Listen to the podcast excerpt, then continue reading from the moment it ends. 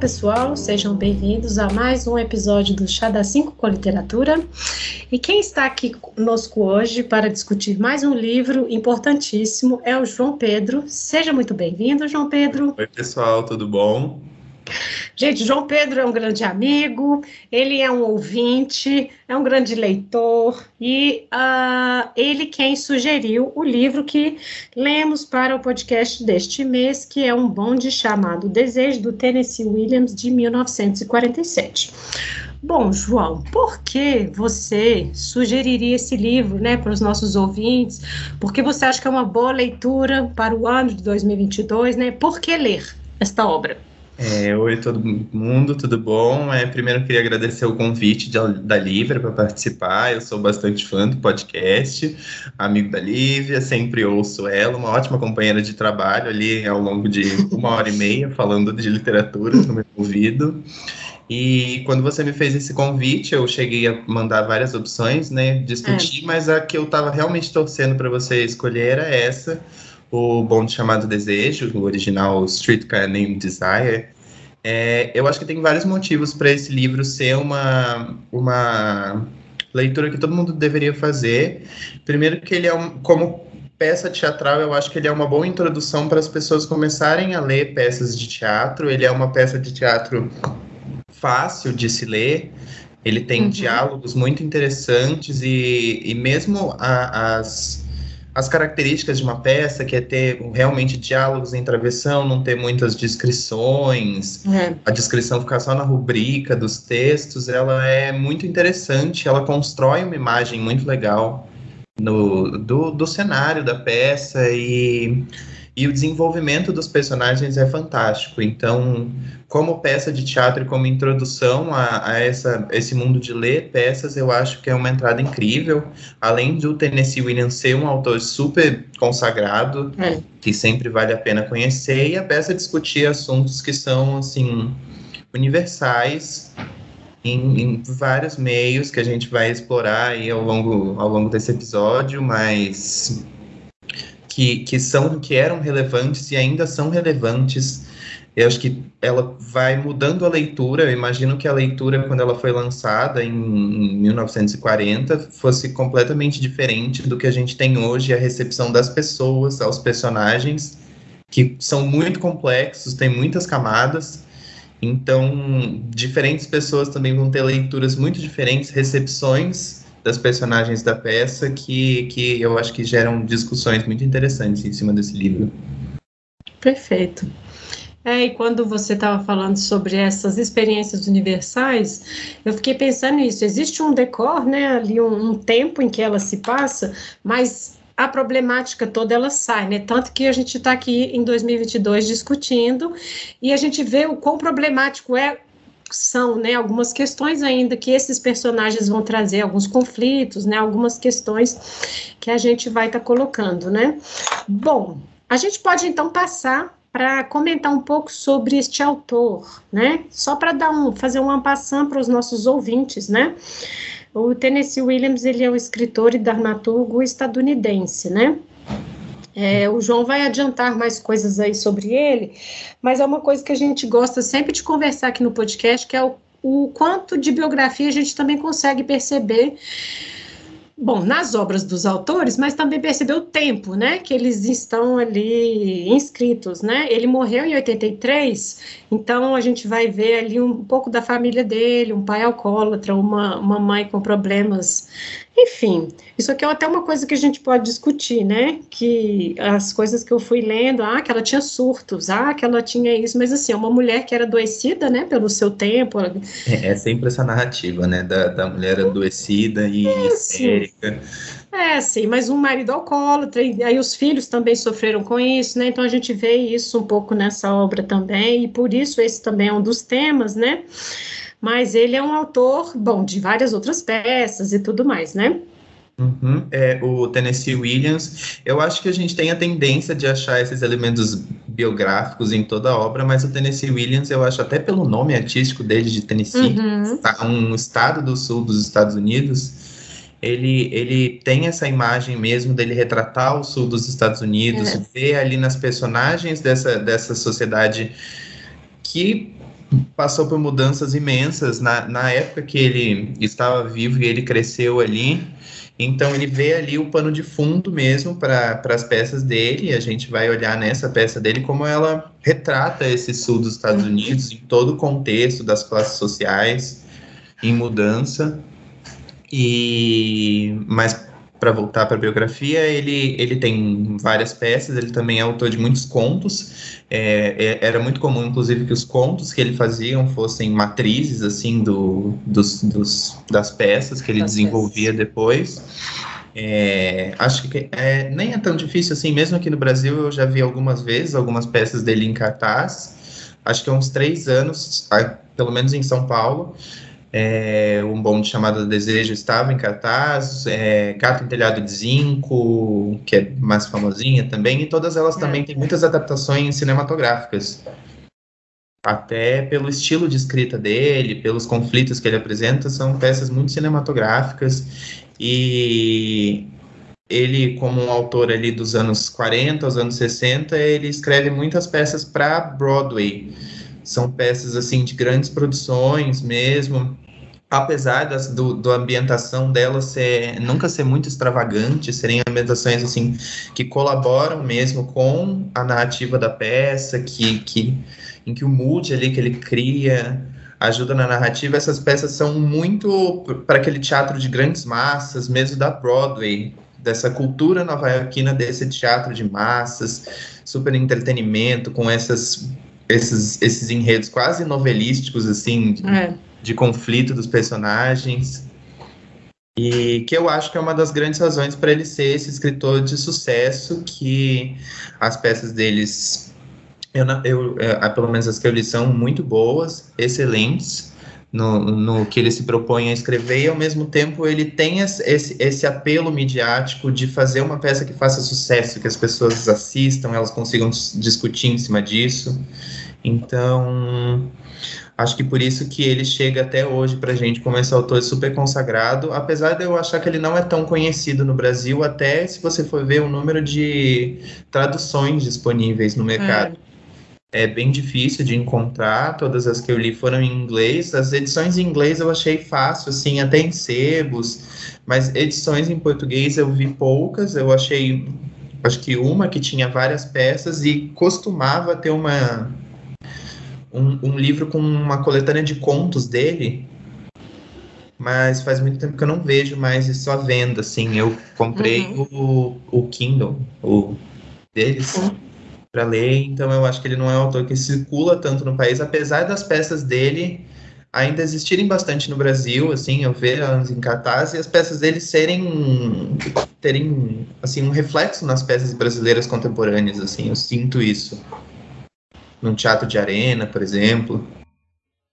Enfim. E você falando da peça, eu fiquei pensando, bom, ela teve três adaptações para o cinema, das quais a gente vai falar aqui, né? Uma de 51, uma de 84 e uma de 95. E uma coisa que a gente estava comentando, né, da, dessas adaptações manterem o texto original, né? Isso é muito interessante porque você lendo dá essa impressão, e também porque a gente é dessa geração da imagem e de televisão, talvez, né?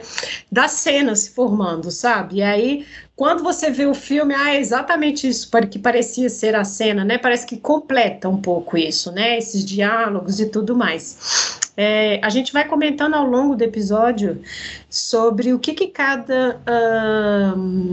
é, o que, que cada adaptação pode trazer para esse debate, né? Mas eu acho que a gente pode pensar em temas para a gente poder puxar deste desta peça, né? E talvez a gente poderia começar pelo próprio nome um bonde chamado Desejo, né? É muito bom a tradução de Portugal, uh, de português de Portugal, um comboio chamado Desejo. É maravilhoso. A tradução no Brasil é, é, absolutamente nada com nada. É uma rua chamada Pecado que foge completamente assim, do, do assunto. Um bonde é. chamado Desejo ele resume a história muito bem. E eu acho que uma coisa assim, só para voltar no que você falou, eu acho que todas as adaptações elas hum. têm o mesmo texto porque a peça se desenrola em cima desse texto. Elas, eles precisam daquele, daquele é. diálogo da Blanche, eles precisam do, das falas dos personagens do jeito que elas são para você entender como eles pensam, o que eles acham, o que, que eles vão fazer. Então, eu acho que por mais que essas, todas essas adaptações foram super, super produções para a época, Sim. elas têm assim atores consagrados, é uma coisa maravilhosa, assim, nada, nada muito podrinho. É. E, mas elas são muito parecidas. Se você ver só o roteiro, assim, elas são praticamente iguais. É. O que vai afetar muito elas são mais essas é, decisões de direção que você percebe, assim, sutis, mas que mudam muito a sua visão dos personagens mesmo. É, eu acho que o Bom de Chamado Desejo, ele tem como essa, essa é uma das primeiras frases que a Blanche fala, que ela, quando ela chega em Nova Orleans, acho que é bom contextualizar, assim, a história, para se explicar, é, a Blanche Dubois, ela é uma moradora de uma cidadezinha do sul dos Estados Unidos, bem pequena, chamada Laurel, e ela vai visitar a irmã dela por um tempo, que mora em Nova, Nova Orleans, New Orleans, é, que mora com o marido, que é um operário chamado Stanley Kowalski. Esse Stanley, ele é imigrante, ele é descendente de poloneses e trabalha numa uhum. fábrica. E a peça, ela se abre na, na, com a irmã chegando em New Orleans para ir passar um tempo com a irmã na casa dela. É, a Blanche ela é de uma família aristocrática do sul dos Estados Unidos, uma família com dinheiro antigo dos Estados Unidos, principalmente escravocratas da época Certamente. do algodão, né? que vive numa mansão, assim... É, a própria menção, as colunas gregas, é, dá essa ideia, né, de que é. era uma família já de algumas gerações de riqueza, mas em decadência, né? É, uma família daquelas, daqueles aristocratas que sempre tiveram dinheiro e só que na geração da Blanche o dinheiro tá acabando, já acabou. É. E ela vai morar com a irmã, eu acho que isso no primeiro ato já é, é já se conta, ela chega para a irmã e, porque eles perderam a fazenda, ela não tem mais a fazenda, teve que hipotecar e ela foi passar um tempo com a irmã, pois não tem mais onde morar. E quando ela chega na estação de trem, dizem para ela que ela precisa pegar o bonde chamado Desejo, que é um bairro de Nova Orleans, e depois trocar de bonde para um que chama Cemitérios. Isso. E aí, quando ela descer nos cemitérios, ela vai chegar na casa da irmã que mora nos Campos Elíseos. Isso mesmo. É muito bom essas sacadas dos bondes, porque eles retomam isso, né? Essa questão do onde que o desejo te leva, né? né? Exatamente um pouco essa metáfora que a gente vai chegar.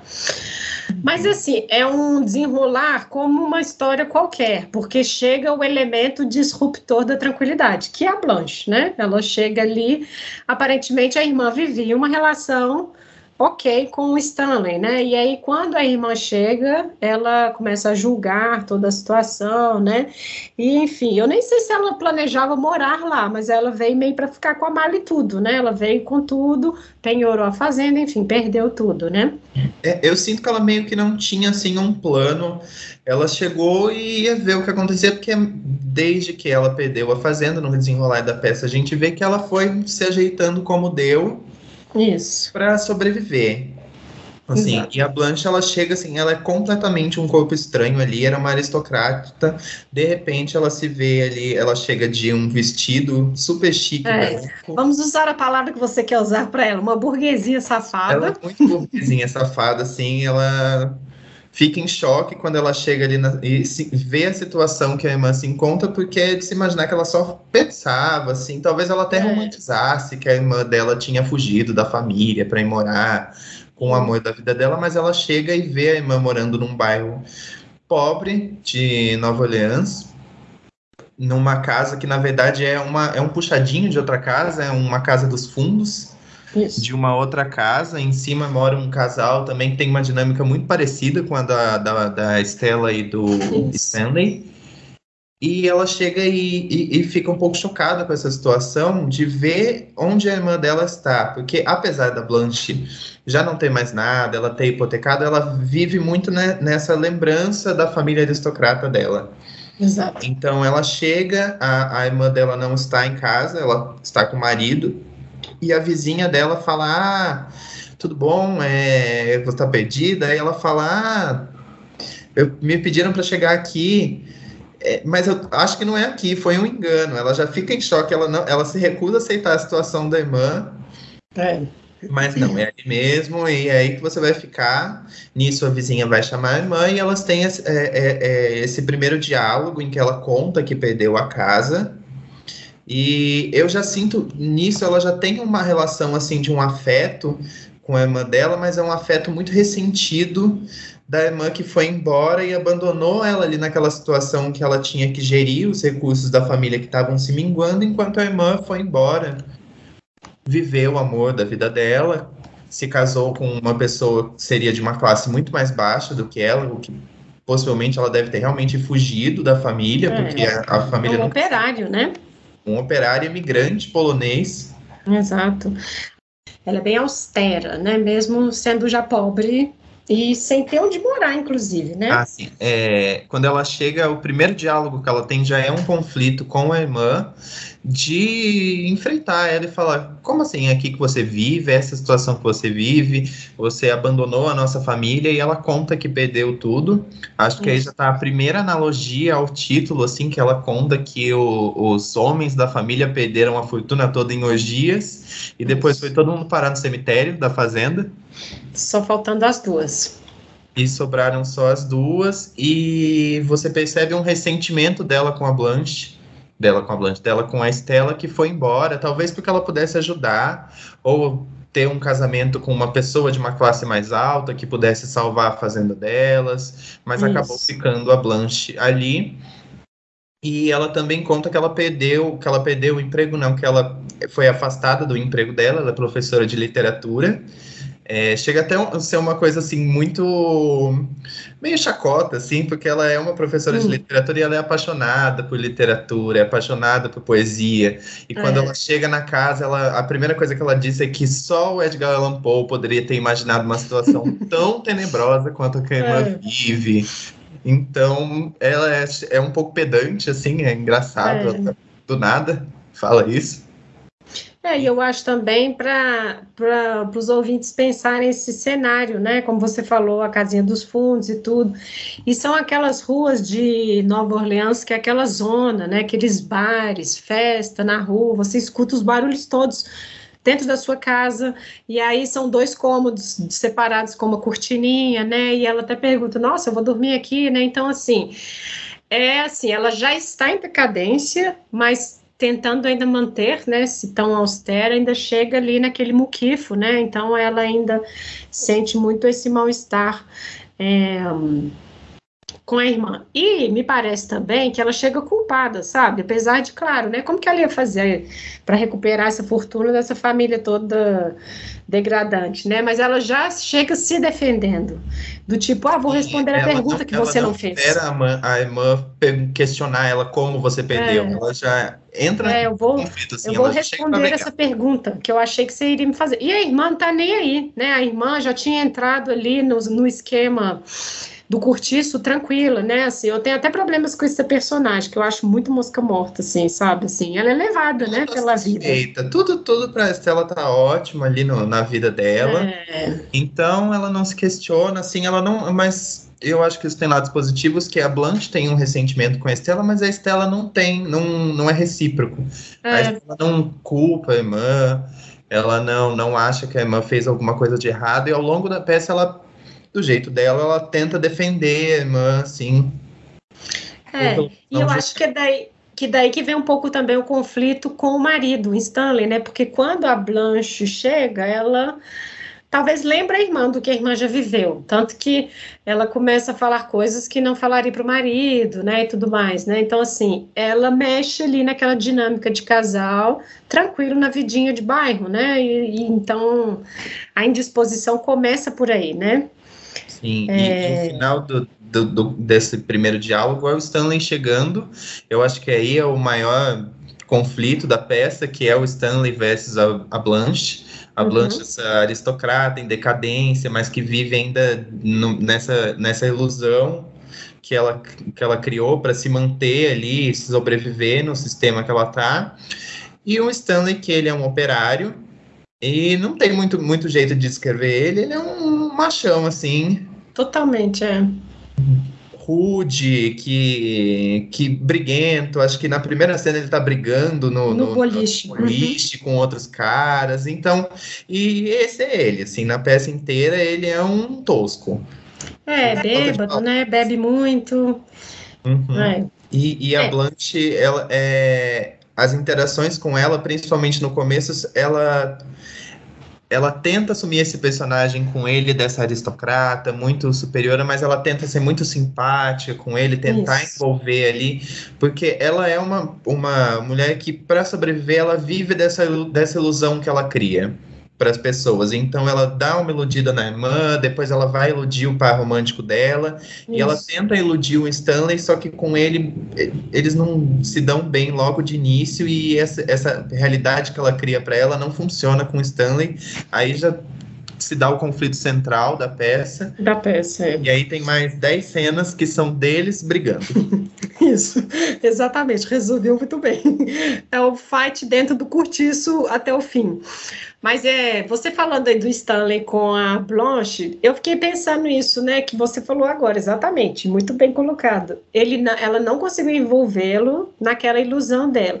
E por que isso? Na verdade, eu acho que desde o início ele viu ali uma mulher que não ia, assim, não era igual a irmã, claramente. Ela falava o que ela queria falar, mas assim, nas entrelinhas, bem doce, cheia de, assim, de subterfúgios, né? Porque é isso que ela fazia, né? Conquistava as pessoas e tudo mais. Então ali eu, eu acho que esse personagem já viu, assim, não ia cair na dele igual todo mundo, né? Porque ele é, como você falou, é o machão, é o líder ali, bate e depois tá tudo bem, né? Enfim.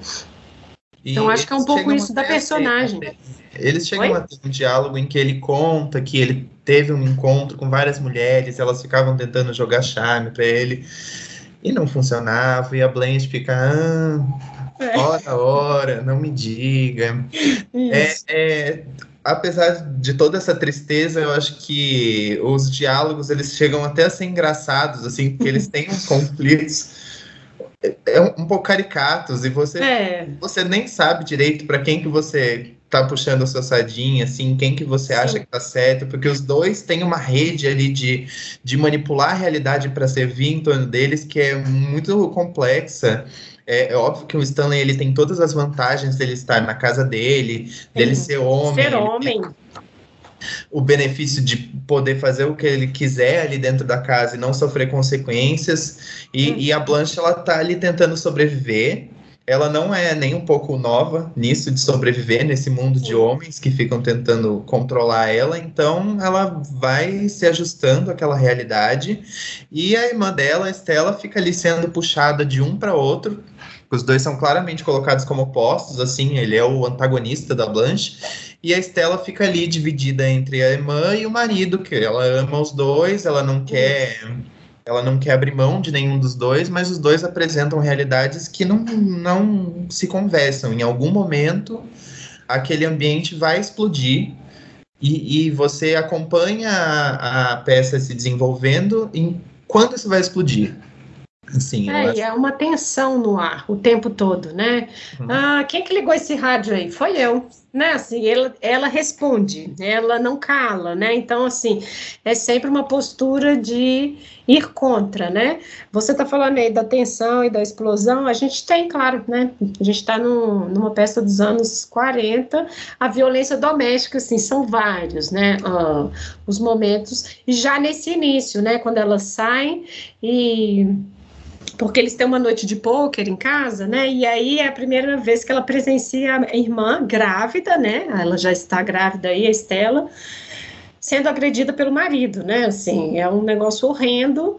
E como você comentou do casal acima, né? Eles sobem para se abrigar, depois ela desce, ah, nunca mais me abandone e tudo. E eu fiquei notando uma coisa na peça e nas adaptações. Não que isso vá resolver a violência doméstica, mas nem desculpa ele pede. Ele diz para ela: nunca me abandone, nunca me abandone, nunca me abandone. Ele fica choramingando, sabe? Nunca me abandone. Então, então assim, é uma. é corriqueiro ali, essa coisa, né? Assim, é. E, e a Estela ela se submete a isso, assim, por um, um desejo que ela é, é, até assim, fica muito explícito que depois que ele bate nela, eles fazem, eles transam, eles fazem sexo e ela isso. perdoa ele normalmente, isso. mais um dia normal. E acho que essa era a rotina deles pelo tempo todo antes da Blanche chegar, e quando a Blanche chega e vê essa situação, ela fica completamente uhum. consternada. Na, no momento em que ele bate na, na, na Estela, vão todas elas para a casa da, da vizinha e ficam ali. Elas decidem que vão dormir ali, longe do Stanley, mas ele vai para a escada da vizinha e começa a gritar Nossa. pela Estela. É um momento muito teatral, assim, muito. Não é totalmente. é. E sabe que. Ah, é. E, não, e é interessante. Ela vai descer a escada. É muito engraçado. Desculpa. Não, o dia seguinte. Não, e essa cena, Estela! Nossa, eu fiquei com isso dias na cabeça. Essa cena dele gritando. é, e ela é uma cena muito atuável, assim, é nesses uhum. momentos que você percebe que é uma peça mesmo, assim, porque ela tem um impacto lendo, mas a atuação é. dela é muito interessante. É. E a Estela perdoa ele. Nesse momento, a Blanche fica mais indignada e tem um, um pequeno comentário, assim, da vizinha que é para que é para Blanche não se meter, porque aquilo é, é para o casal se resolver. A Blanche não tem nada a ver é. com isso, é normal, acontece sempre. Você que está vendo o problema onde não tem, Uhum. Só que a Blanche não aceita isso. Em momento nenhum da peça ela, ela aceita isso. Ela continua ali com a Estela. Olha, isso que ele tá fazendo errado. Por que, que você tá se submetendo aí? Ela peita a irmã dela e, e fala: Por que, que você tá se submetendo a isso? Você precisa disso? Vambora. E, e, e aí é interessante. Não, e aí é interessante isso que você está dizendo, porque no dia seguinte a essa, esse diálogo que eles têm, a irmã joga essa para ela. Não, mas tem coisas que um homem e uma mulher fazem no escuro do quarto que, né, tipo assim, justifica. E pergunta para ela, para Blanche, você nunca deve ter vivido isso, né? No sentido assim, isso aqui é amor, é por isso, né? E aí que é o perigo desse discurso, sabe? Das coisas assim, ah, ele não, ela fala, né? Ele não sabia o que estava fazendo, né? Então assim, esse discurso clássico da violência momentânea, ele, mas a gente vê, né, pelo jeito dele, pela forma dinâmica do lar, né, que aquilo ali é uma costumeiro, né, assim, é uma rotina do casal, né? Sim, e, e, acho que a vizinha comenta que não é a primeira vez que ele bate nela, uhum. porque ele fica alcoolizado em casa, agride, isso gera um conflito momentâneo que é resolvido muito facilmente no romance entre os dois, e a vida dele se desenrola nisso, até aí uma dinâmica que seria perfeita, assim, é. é. a dinâmica que aparentemente é a dinâmica de todo mundo ali naquele bairro, são casais que brigam, acho que tem até cenas chama depois polícia, que, né? Chama polícia, aquela coisa assim bem caricaturesca mesmo de, de cortiço, barraco, de vizinho, é. chama a polícia, gente, a mulher expulsando o marido de casa baldada, de é. água. E... Agora, não sei se você reparou nas adaptações, dos anos 50 não mostra tanto barriga de grávida. Agora, 84 e 95, eles já colocam a barriga é ali. Grávida discretíssima, assim. É. No, no primeiro. É. E aí, assim, nas duas adaptações já é pior ainda, porque já tem uma barriga ali e o cara tá agredindo, né? Uma, ali. uma barrigona. É, eu, é. eu acho que isso é mais uma decisão, porque esse filme dos anos 50, ele, eles eram submetidos àqueles códigos, àquelas leis Sim. absurdas dos Estados Unidos de regulamentação de filme, que não podia várias coisas. Então, uhum. se supor, eu suporia que não podia grávida, assim, não sei ah, tá. motivo. É. É, não tem nada ali. Tipo, daqui a um tempo o seu bebê vai nascer. Mas hum. nos anos 80 ela já tem uma barriga, fica muito horrível. Barriguda, nossa senhora. É, em 90, tanto que quando ele faz essa cena dramática, Estela, ele fica é, agarrado na barriga dela, né? Não me abandone, nunca me abandone, né? Então, assim, é bem terrível, né? E são vários os momentos também de violência doméstica da vizinha, né? E essa cena, para mim, eu também fiquei assim, nossa, pensando, né? Quando a vizinha está sendo agredida, a de cima, e elas embaixo estão rindo, porque ela desce correndo, falando que vai chamar a polícia. Uhum. E elas rindo. E aí ele olha para a janela, ah, ela foi pro bar. Ah, é, isso resolve mais que a polícia, sabe? Assim, que é normal, né? Assim, é aquela é o cotidiano é a dinâmica. pessoas. E é assim que elas funcionam, eu acho que a única que observa isso e até tido é olhada com estranhamento é a Blanche. Isso. Mas que é... assim, também tem problemas, né? Não, ela é alcoólatra. Vamos parar de, de falar da Blanche como heroína e acho que a gente teve o nosso momento. Eu, a gente Sim. chegou até a discutir isso antes de começar o podcast, que é muito difícil você falar dos personagens bem, que eles também têm uns defeitos gigantescos, assim, a é. Blanche, a Blanche, ela é, acho que a a personagem principal da peça, não tem muito como uhum. discutir, todas as ações se desenrolam em cima dela e ela tem uma história muito interessante, que eu acho que também é um ponto de partida para a gente continuar nessa discussão, que é a, a, a ela foi casada com um homem muito durante jovem, a né? juventude. É, é, dito que eles casaram muito jovens e ela era completamente apaixonada por ele. É, ele e era um poeta era um poeta, ele era basicamente o que ela esperava, assim, de um, ele era o, o, completo oposto do que o Stanley era, era um homem sensível, Isso. lia poesia, e eles ficavam nos campos floridos, lendo poesia, é, é. e ela guarda até as cartas dele, o Stanley num dos primeiros surtos de raiva que ele tem com a Blanche, porque ele fica muito indignado que essa fazenda deles foi vendida uhum. e não sabe direito para onde foi o dinheiro, não tem nenhum papel dessa venda. E ele, como marido da, da Estela, ele se sente no direito de dar essa fazenda também. E ele fica completamente indignado, fala: Como assim você perdeu a fazenda? Perdeu? Ele fala até como assim perdeu? Deu para caridade? Deu para caridade. É, deu para caridade. O que aconteceu? E ele vasculha a mala da, da Blanche atrás desses documentos e acha várias cartas com poesias de um menino que escrevia para Blanche. E a Estela conta que ela foi casada com um menino que acabou se matando. E tem um contexto para ele se matar que a, a, a, uhum. a Blanche chega a contar depois e vai contando essa história dela como uma pessoa muito sofrida. Oh, meu Deus, como sofres, Blanche. Hum, aqui eu também acho que ela tem isso, mas eu acho que tem uma parte que não pode nos escapar, que é a parte dos abusos que ela sofreu jovem, eu acho, na própria casa, que é essa casa decadente, tudo. Quando ela narra, já no final da peça, né? Dos soldados quando iam para os acampamentos no, no interior. Eles bebiam e iam para casa dela. Então, depois chegava de manhã, iam os oficiais recuperar os meninos, né? Ela fala algo assim, the boys. Então, eu acho que já tem ela sempre sendo essa pessoa, eu nem diria carente, mas é isso, né? Ela envolve os outros na ilusão, mas ela vem de uma história de abusos também. E é isso, uma mulher nos anos 40 tem que fazer o quê? Casar, né? Tem que casar, tem que ter um homem, né? O que a sociedade enquadra você ali naquilo, né? Então, só fazendo esse adendo. Agora a gente pode voltar no porquê o menino se mata, né? Sim, é, o marido dela se mata porque ela, ela um dia chega em casa e flagra ele com outro homem, um, um senhor no quarto deles, e a reação dela é, é interessante, assim, no começo, que ela finge que não viu nada. Ela acha super normal. Isso. Que é uma reação até de se esperar dela, dela viver nesse mundo, mundo de ilusão, em que, que ela até comenta assim, não é uma ilusão para mim, é a realidade que eu faço para mim. Ela Isso. fala naquelas falas dela super eloquentes. Eu não quero realismo, eu quero mágica. Eu quero mágica. É. Então ela vê os dois juntos e ela age naturalmente. Eles vão os três no mesmo carro, um, uma situação assim meio engraçada. É. para um baile, mas no baile ela acaba explodindo com o marido dela, é Alan Gray, né? O nome uhum. do marido.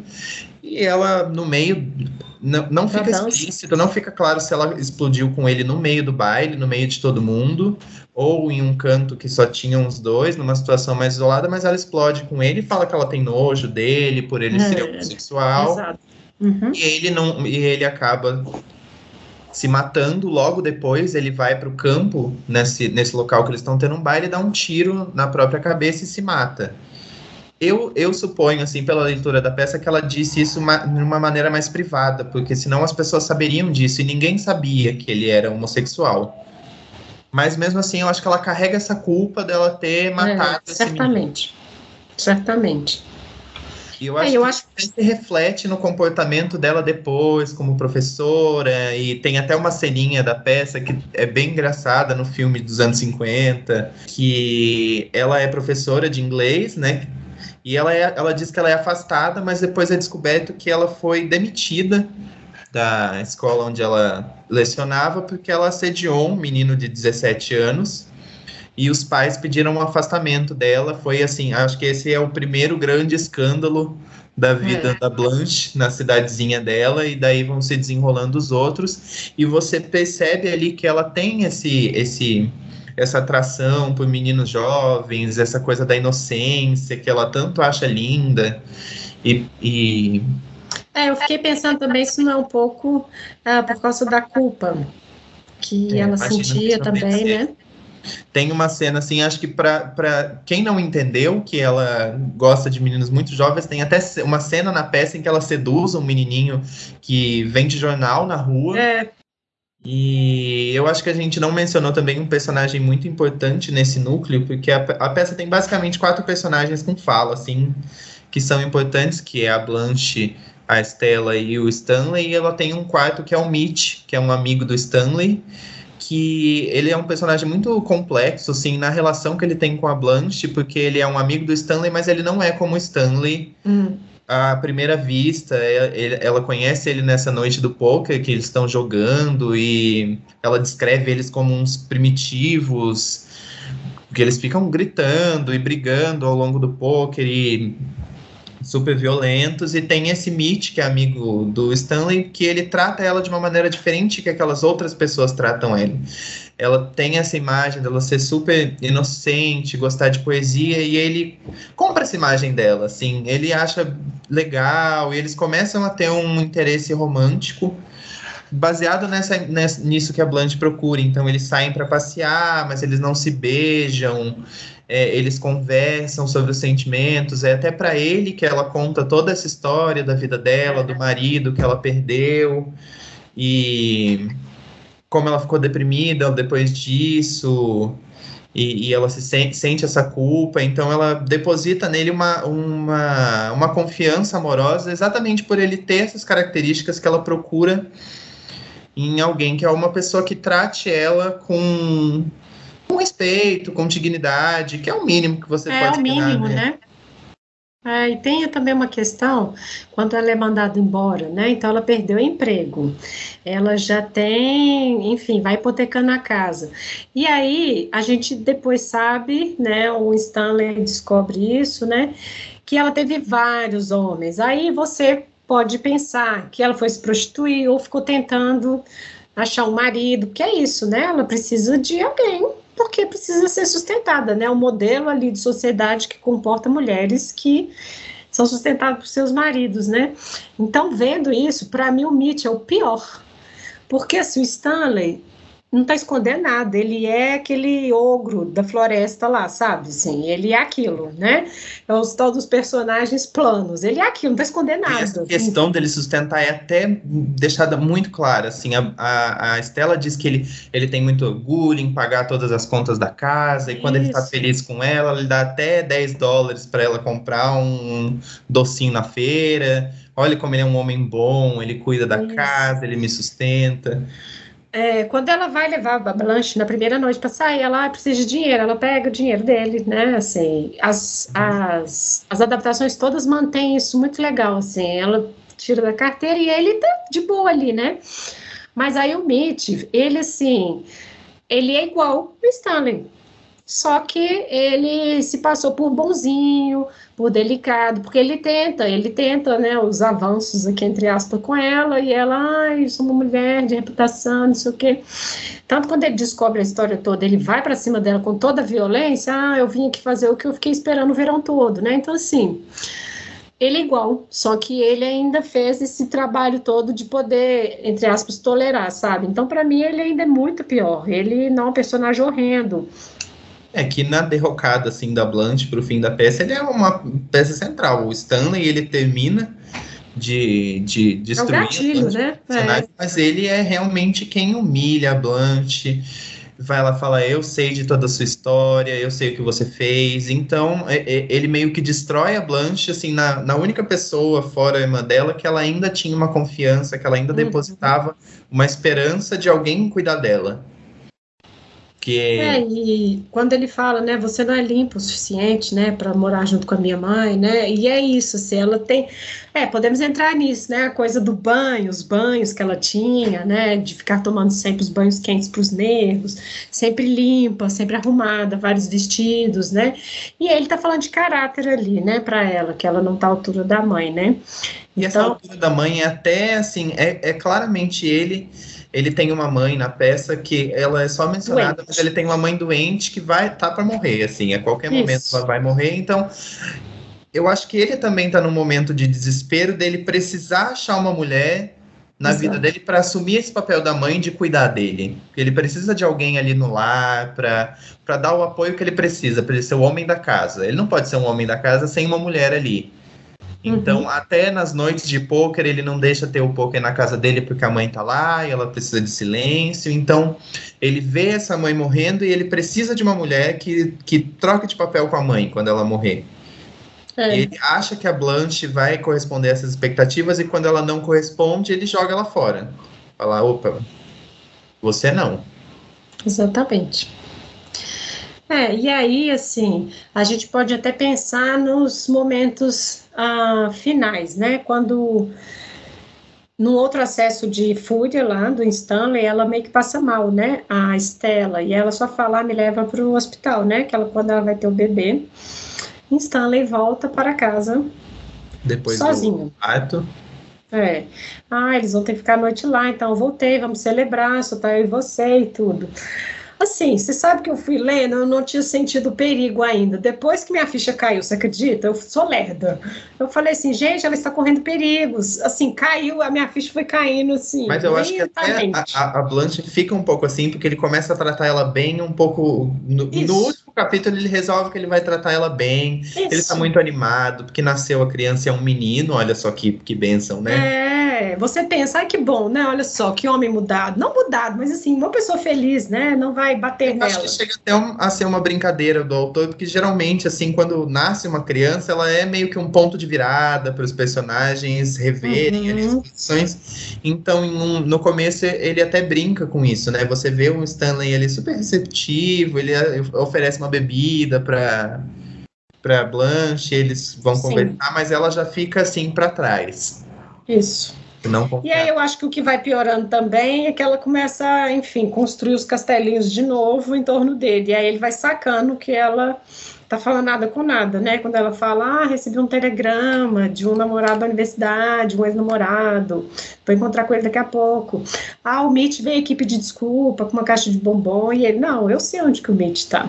Ele não veio aqui, né? Então, começa a ruir tudo e a tensão aumentar, a violência mesmo, né? Uhum. E aí temos a cena de estupro, né? Ele agredindo ela e tudo mais, né?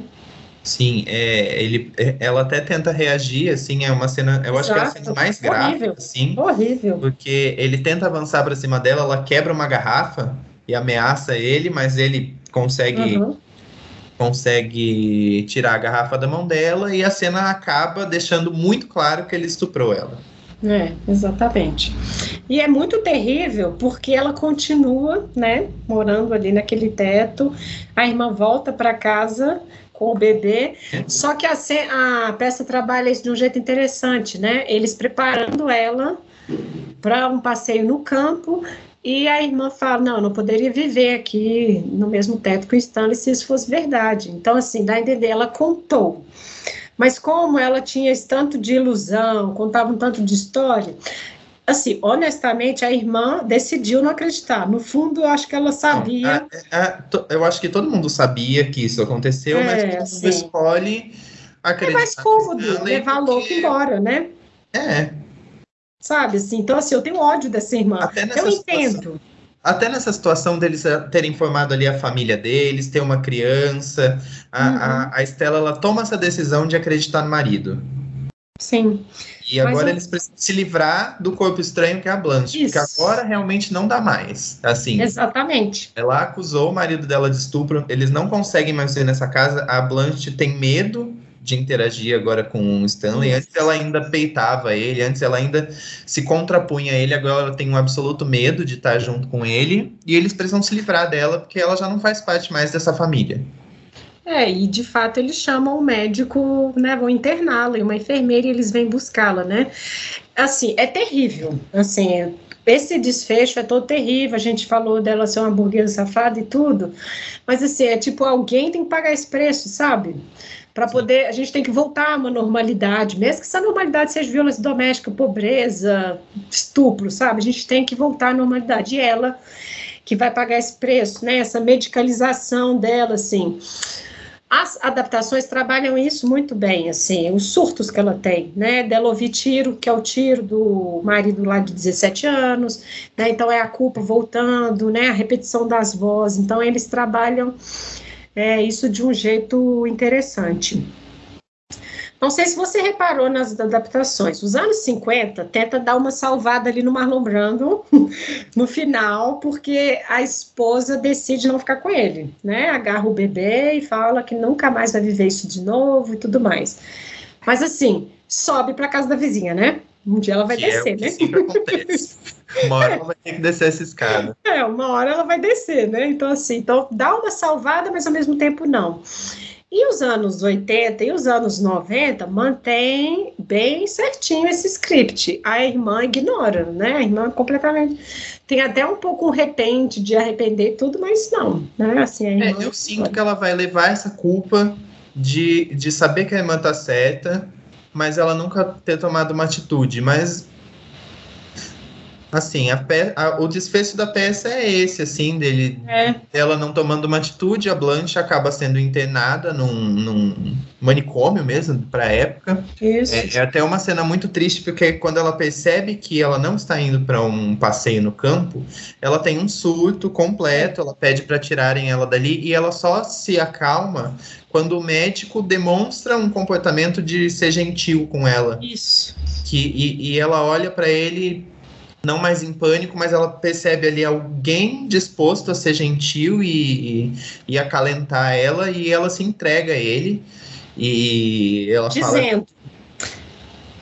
É, ela fala essa frase que é assim, realmente é muito triste, é um, eu acho que é o é. desfecho mais triste da peça, que ela fala que eu, eu sempre vou depender da... Eu sempre vou depender da bondade dos estranhos. É, eu sempre vou depender da bondade de estranhos e vai com ele, porque ela percebendo ali que ela não pertence a, a esse sistema, hum. ela tentou, tentou, tentou criar uma realidade que ela conseguisse se manter se manter ainda com uma certa dignidade e conseguindo controlar os eventos em volta dela, mas não funcionou. Então, ela decide que ela vai ali porque é a única chance que ela tem de, de, de alguém corresponder a essa carência dela. É.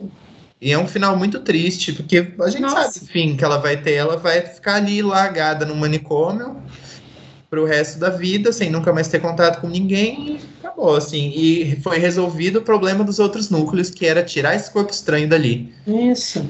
É, tanto a vizinha de cima, né, fica tentando convencê-los de que tá tudo bem, que tá tudo certo, né, e é triste essa atualidade, né, quando a gente fala de da mulher louca, sabe, assim, uhum. é, ela tinha essas questões da ilusão e tudo, e no dia que ela teve que contar, né, que sofreu uma violência, nem a irmã, né, então, assim, é sofrido isso, sabe? Por isso que quando aparece o médico, nossa, que bom, tem agora um, uma outra, um outro caminho aqui, uma outra oportunidade. Que é isso, vai ficar presa lá, louca, né? E tudo mais, né? Assim, é, é muito horrível, tudo é horrível. E como é condicionado para ela ser uma pessoa louca, assim, ninguém em nenhum uhum. momento tenta entender o lado dela. Ela é sempre assustada, ela isso. é sempre a pessoa que vive fora da realidade dela.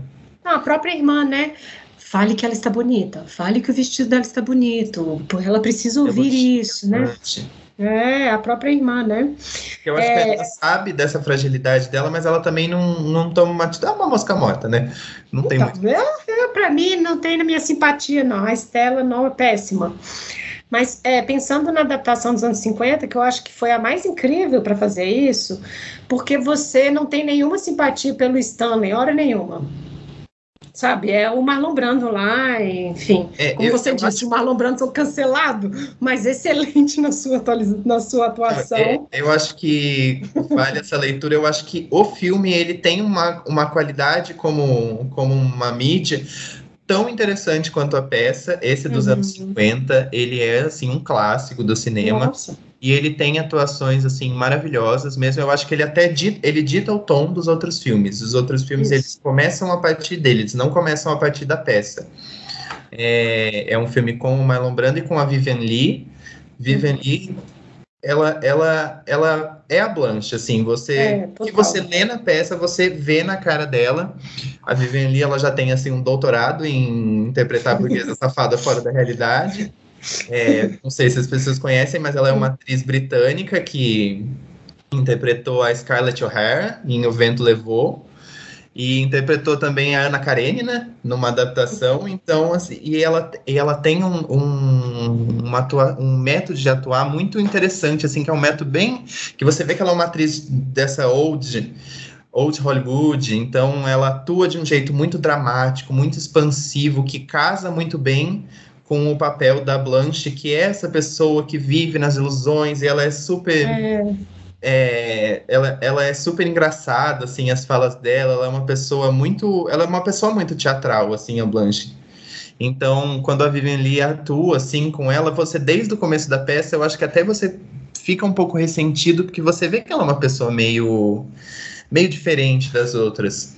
E, inclusive, e até a atuação do, do Marlon Brando também se destaca muito, porque ele, uhum. o casting dessa, desse filme é excelente que o Marlon Brando ele tem essa maneira de atuar mais realista ali, de um, de um novo cinema, em que ele realmente pensa num personagem como uma pessoa real, não essa pessoa muito dramatizada. Então ele fala de um jeito diferente que a Blanche, ele fala de uma maneira mais coloquial, ele fala meio de boca fechada, assim, então você não entende direito o que ele tá falando, ele dá uns grunhidos falando, ele parece... Não, e as, as, as, caras de desprezo, né, dele, né, assim, é um negócio é... palpável.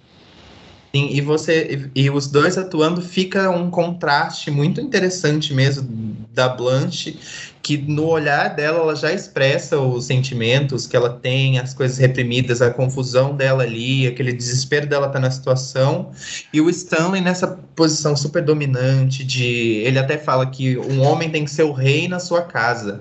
Uhum. Então ele, ele não tem a menor dúvida disso. Ele é o rei na casa dele, e vai tudo acontecer do jeito dele.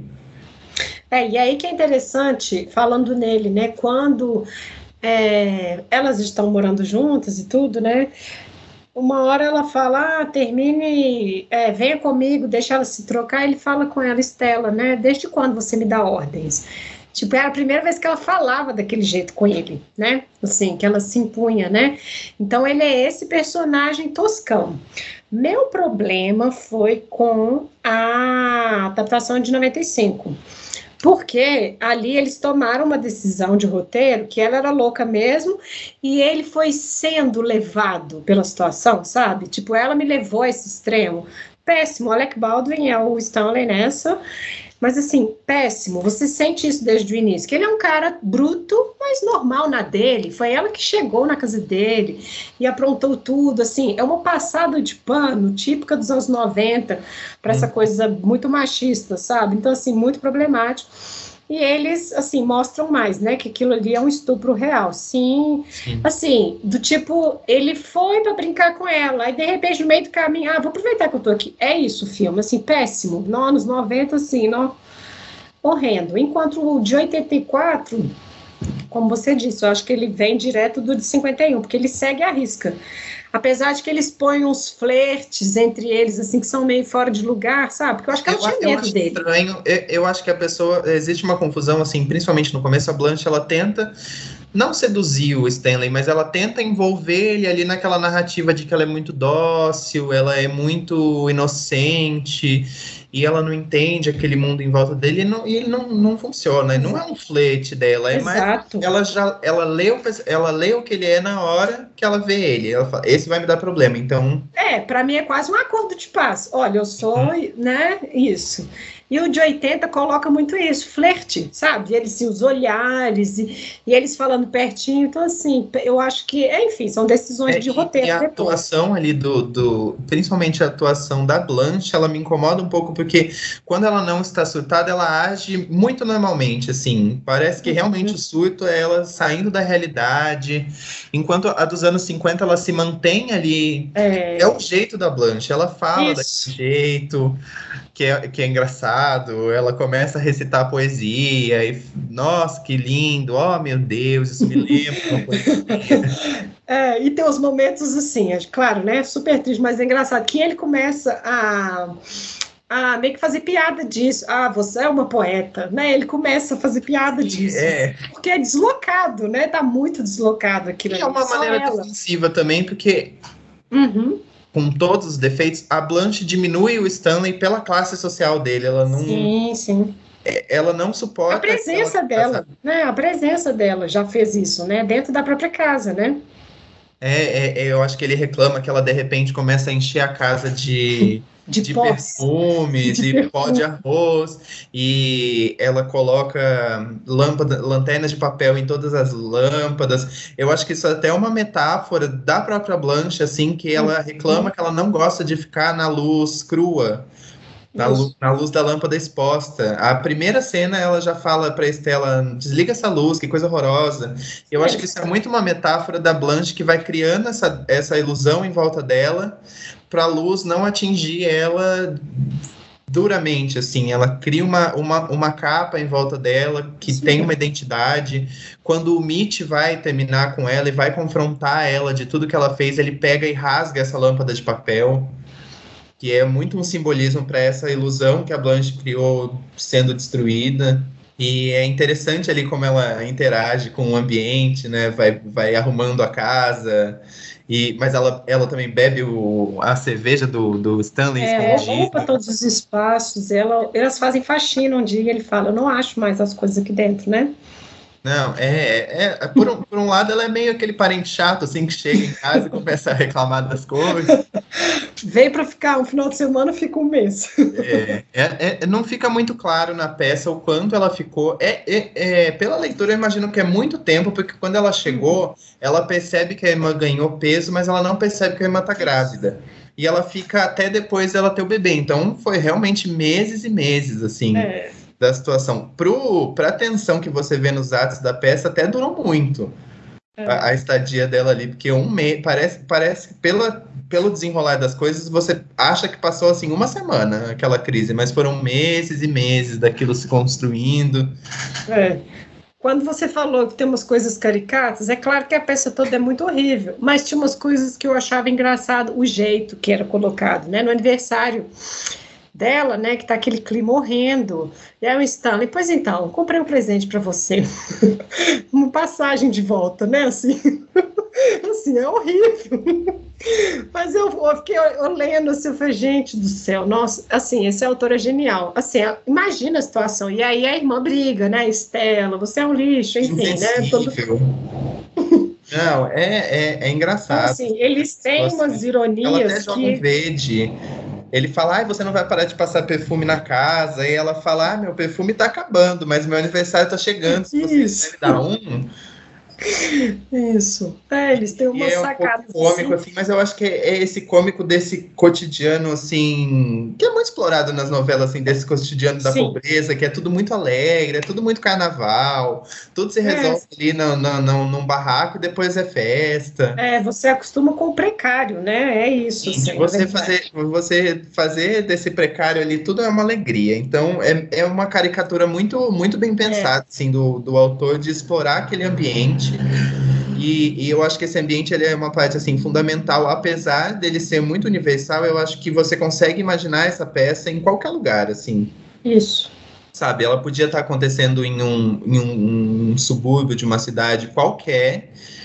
O, a escolha dele por uma cidade do sul dos Estados Unidos e especialmente Nova Orleans é para para aglutinar na peça, assim, elementos que deixam ela mais brilhante ainda. Então, a música, Uhum. A, a, Blanche sempre canta uma música quando ela tá no chuveiro, da, é, é uma música que chama It's Only a Paper Moon. É a Varsoviana. Vai contando uma história, tipo, de uma menina que ilude também homens e fala que uma das frases da música é não é uma ilusão se você for comigo também, se você aceitar. Que é bem a realidade da Blanche, assim, e eu acho que o contexto multicultural ali da peça, de terem até para os anos 50 é até uma coisa assim. Não tem nenhum personagem que não seja branco com fala, não tem nem. Mas ela apresenta uhum. um ambiente diferente dessa, dessa da peça burguesa tradicional, que é um núcleo muito fechado, uma novela das nove, assim, que todo mundo é rico é. e tudo maravilhoso. Bom, então acho que até aqui os nossos ouvintes tiveram uma ideia mais ou menos por a, gente, que a, gente... a, gente, entregou todo o plot da peça, gente. Mas a gente não pois entregou é. nada. A peça ela se desenvolve muito no diálogo, na, na, na miudez ali deles dialogando, interagindo. É extremamente interessante. E assim, é um clássico. Eu acho que como regra geral, assim, existe essa, muito essa cultura do spoiler, mas não leia um livro clássico porque você quer saber a história, porque você, você possivelmente sabe a história porque ela já foi adaptada de outros jeitos milhões de vezes. Leia pelo conteúdo, tudo. Exato. É uma peça maravilhosa. Você, consegue, você fica pensando nos personagens, no que eles fizeram. Acho que a Blanche, ela fica na sua cabeça. Você fica, nossa, será que ela era legal ela era uma cuzona? Isso. Então, porque eu acho que é uma questão da gente, ah, vou torcer para tal persona. E não é isso, né? Nem todo mundo é 100% uma coisa ou outra, né? E acho que essa peça mostra um pouco isso, né? A gente está aqui falando o nosso veredito, então acho que ficou claro que a gente indica para as pessoas a leitura. Eu acho que tem que ser lido. Eu lembro que você falou assim, ah, você vai ler em 10 minutos. E assim, eu li numa sentada, mas porque eu fui assim, sendo levada mesmo. Falei, nossa, coisa horrível, nossa, que sofrimento. Chorrindo, né? Praticamente é uma peça para ler chorrindo, porque tem essas coisas meio irônicas, tem essas coisas que a gente acha meio engraçado, mas é pesada, né? Eu acho, é pesado, assim. É uma. É sufocante. Quando ela começa. essa história do banho quente, dos vapores, tudo, assim, meus nervos, sabe? Assim, eu tava assim, nossa, que sufoco. Eu tava com pena, sabe? Falei, nossa, enfim, a tal da terapia, hidroterapia, é isso que ela estava fazendo, sabe? Tentando ali uma saída, né? Então, você sente essa tensão, né? Então, eu acho que é uma leitura que é interessante. E como a gente falou ao longo do episódio, né? É a experiência humana. Ela está ali, localizada na Louisiana, na Nova Orleans e tudo, mas isso tudo que a gente foi trazendo aqui são esses pontos, né, de contato, são esses essas semelhanças que a gente pode ir achando, né? E a atualidade do tema, né? Assim, eu é acho impressionante. Que, que ela vai, deve, eu, eu imagino que a recepção dos personagens e da peça tenha sido muito diferente nos anos 50, quando ela estreou na Broadway, do que agora, porque assim, Certamente. eu acho que as pautas que ela apresenta, elas mudam muito a leitura. Então, é, uma pessoa dos anos 50, ela vai naturalizar o que o Stanley faz, assim, Exatamente. Eu acho que a gente caminhou muito até as pessoas perceberem, opa, eu, acho, que, eu é acho que esse comportamento não é bom. É. Sabe? E, e, e, talvez seja até um, um, comentário assim do autor de não deixar explícito, ele não explicita que aquilo tudo é errado. Ao contrário, os personagens acham super normal, mas ele mostra aquilo. Então fica, cabe as pessoas isso. refletirem: será que isso é certo? Será que impedirem a Blanche de fazer alguma coisa porque marido e mulher não se discute, eles têm Isso. que se entender na relação deles, é normal, apesar de todo mundo ali achar que é normal? Então ela, é, ela ganha muito com essa leitura contemporânea, assim, tanto por refletir o passado como ele era, por ela ainda ser super atual nos temas. Perfeito. Bom, as adaptações, imagino também que as pessoas já entenderam que a gente indica dos anos 50, né?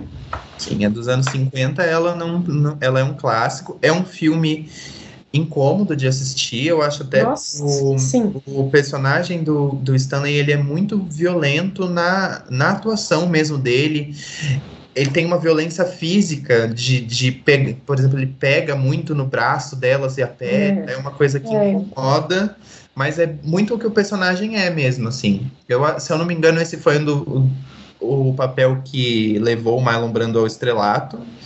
Ele, fe, ele, o primeiro papel dele no teatro, na Broadway, foi com essa peça e ele acabou indo para o cinema. E a Vivian Lee já era uma atriz super consagrada. Uhum. A atriz que faz a Estela, é ela faz um trabalho excelente também, que a Estela ela não é assim o personagem de destaque da peça, então Sim. cuidado da atriz, assim, ela tirou é. leite de pedra ali para você ter uma simpatia por ela.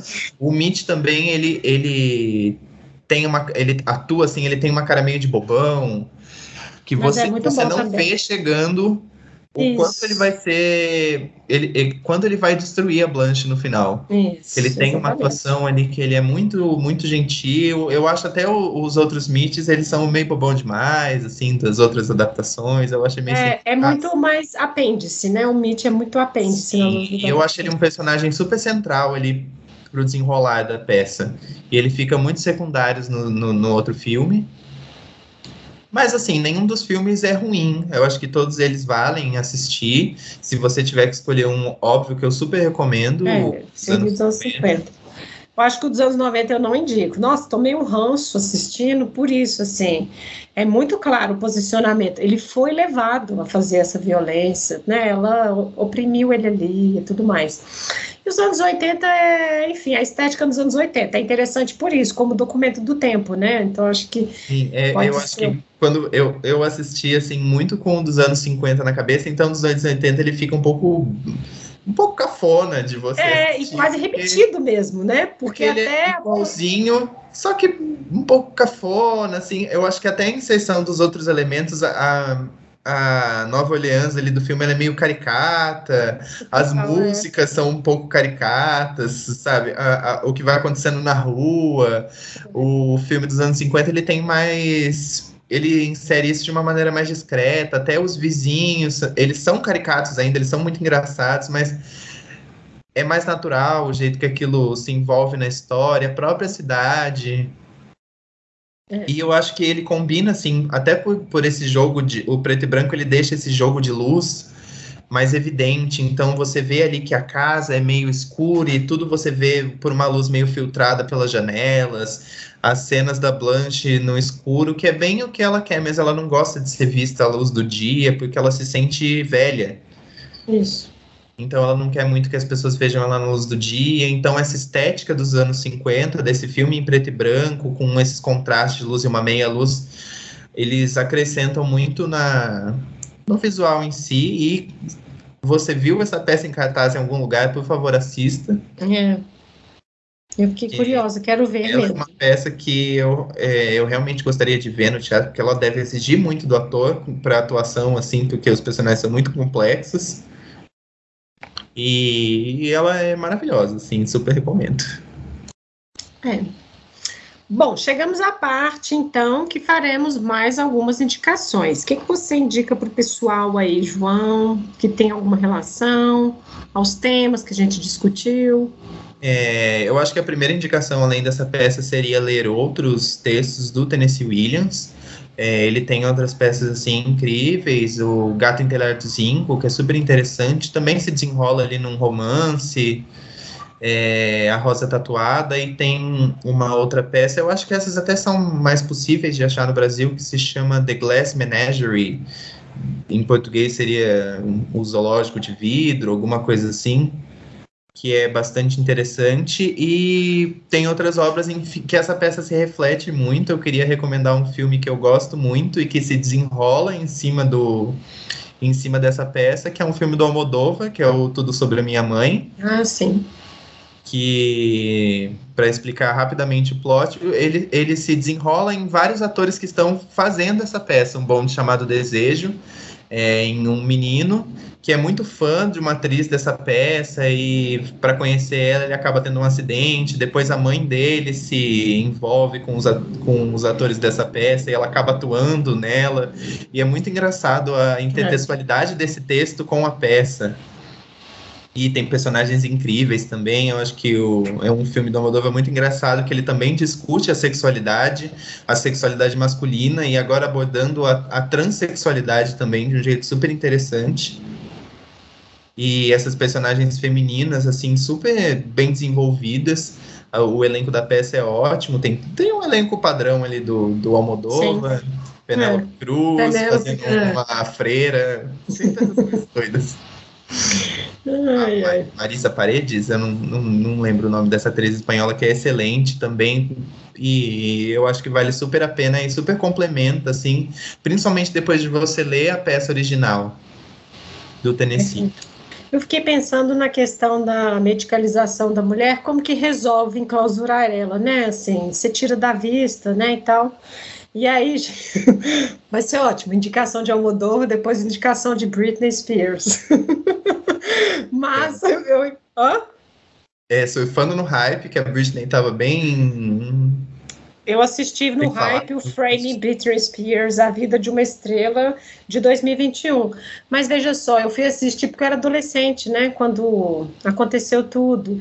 E eu não tinha noção, na verdade. Eu lembro dela parecer careca e a mídia em e, si. E tinha uma, uma, mídia, uma, uma coisa midiática em cima dela. Dela tá doida. Ela surtou. Isso! Existe isso. uma espetacularização em cima dela. dela dela... E 90% da, de quem assistia comprou essa narrativa. Eu lembro de ver ela, tipo assim, gente, ela só raspou o cabelo, sabe? E aí agora, assim, depois eu fui vendo os anos, né? Os pa, o pai, né? Sobre imaginando o que, que essa pessoa não passa, né? Ela é famosa desde que ela é criancinha, tá nessa pressão de ser famosa, sempre observada. Não, câmera em casa, fazer terapia todo dia, né? Tinham várias coisas que ela tinha que fazer, né?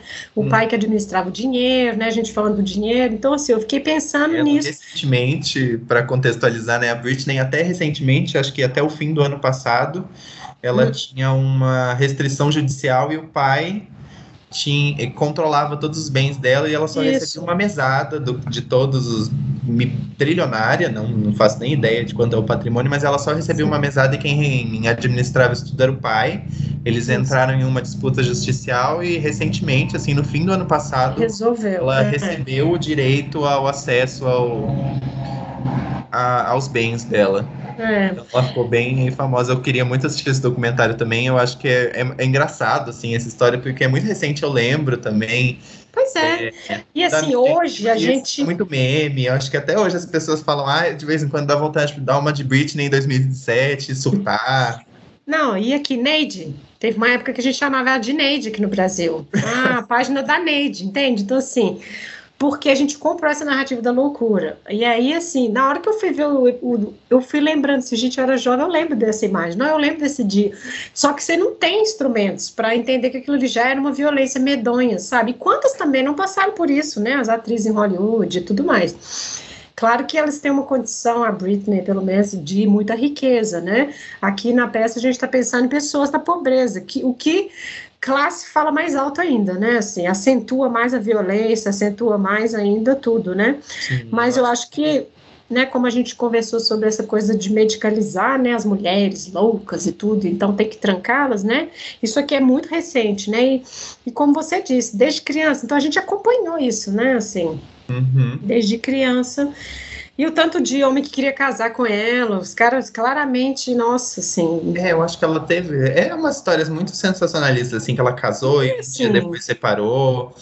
É, é uma condição que você coloca, acho que, para as mulheres na sociedade, de você. Ou ela, ou ela aceita a realidade que está sendo imposta, ou ela é colocada como louca, sabe? Eu acho que isso Sim. depende. É de classe, ou você aceita que o mundo é assim, ou você é histérica.